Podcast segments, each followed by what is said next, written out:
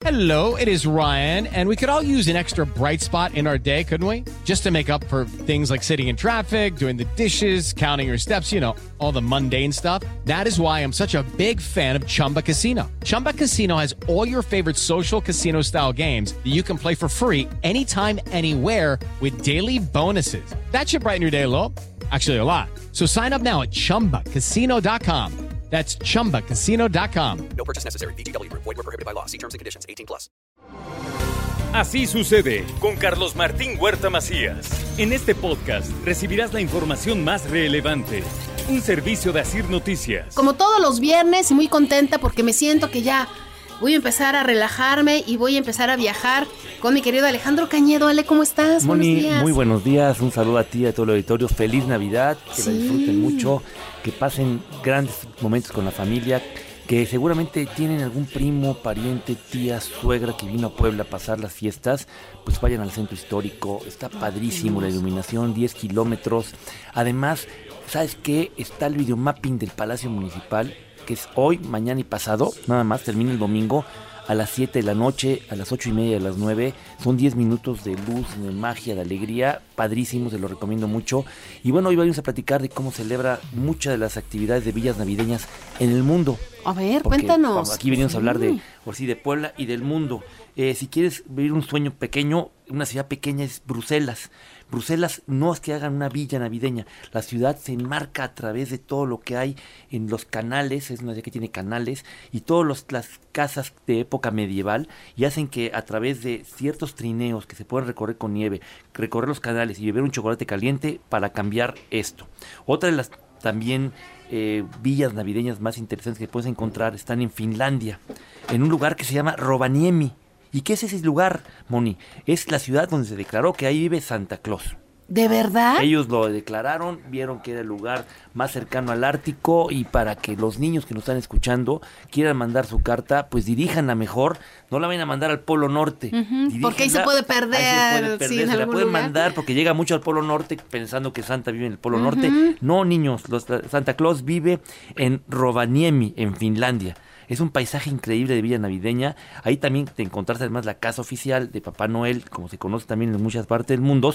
Hay ruen- renos, duendes y más. Y todas las personas pueden viajar como los trenes y los trineos que lleva Rodolfo. Así como también puede ayudar a trabajar un poco durante el tiempo periodo a trabajar los juguetes que se van a regalar. ¡Qué maravilla! Ha de ser un lugar precioso. Es lo más cercano al polo, al- al círculo ártico, pero vale mucho la pena que todos vayan. ¿Cuánto nos hacemos de aquí a allá? Mira, por lo menos son de aquí a Frankfurt, que es un vuelo cercano, son 11 horas. Ok. Luego de Frankfurt a algún punto de Suecia, otras dos horas. Y de ahí hasta allá, otras dos horas. Entonces, mira, si queremos 14, salir hoy, 15. pues llegaremos como por el 25, 26 para ayudar a Santa a repartir por todo el mundo los regalos en este lugar. Rovaniemi, Finlandia.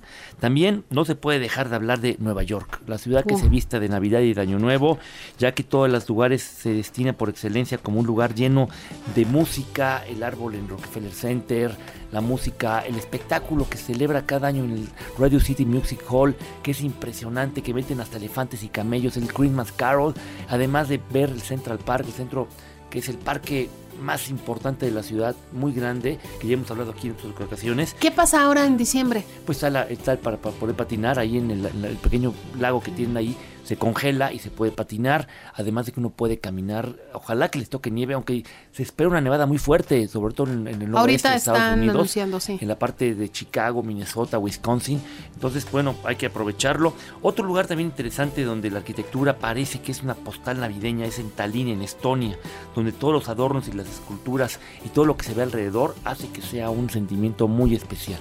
Entonces yo recomiendo a todos que vayan a, conocer siempre un lugar distinto a lo cotidiano el próximo año. Y a lo mejor no es la oportunidad de ir en este momento a conocer una villa navideña, pero sí planear un viaje con anticipación, puedes organizarte. ¿Cómo? Saber cuándo hay puentes y mejor cuándo es temporada baja.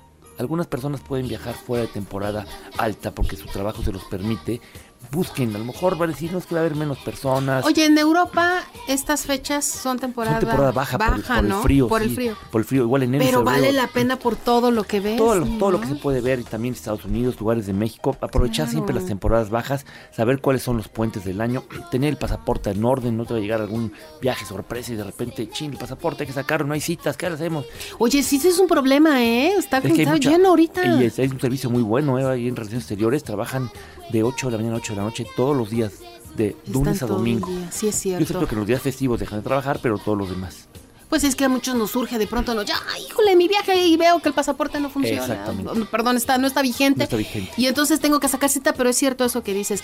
Eh, fíjate que sí, eh, yo apenas renové el de mi hija y yo me estresé porque ya me faltaba una semana y se me había olvidado. Pero sí, o sea, sí tienes citas como dentro de dos días o así. Haces la cita y es el servicio muy rápido, está ahí en Paseo San Francisco. Exacto, y llevas ahí en un lugar que fue el lugar de la fundación de Puebla, sabes que ahí fue donde se fundó Puebla, en toda la zona, el verdadero centro de Puebla le dicen, porque En, donde el, es- en este centro comercial. juntito donde está el alto, donde está el alto, donde está Analco, Ya sé en dónde, en esa parte de atrás, sí, ahí fue la fundación de la ciudad de Puebla, un 16 de abril de 1531. Tuvimos una segunda fundación, porque esa primera fundación no eh, tuvo unas lluvias muy fuertes y se, se desapareció un poco de los primeros lugares, pero se hizo una segunda el 29 de septiembre, que es el Zócalo de la ciudad, donde ya está la ciudad de Puebla de Los Ángeles, hoy cuatro veces heroica. Puebla de Zaragoza. bonito. Tan bonita nuestra tan ciudad. bonita la ciudad para visitarlos, recorran. Hay una exposición de artesanías muy bonita que está en el, en el Palacio Municipal. De veras, está increíble, se la recomiendo mucho. Se llama eh, Saberes, Arte, Tradición y Diseño. Y también el nacimiento navideño dentro del Palacio Municipal. La próxima semana, si tienen parientes que vengan de lejos, la próxima semana, pues hay muchas actividades. Por ejemplo, va a haber Noche de Museos el viernes 30. Entonces los invitamos a que recurran a las redes sociales y también escuchen, así sucede con Mónica Ventosa el próximo Porque aparte, cada vez hay más, ¿no?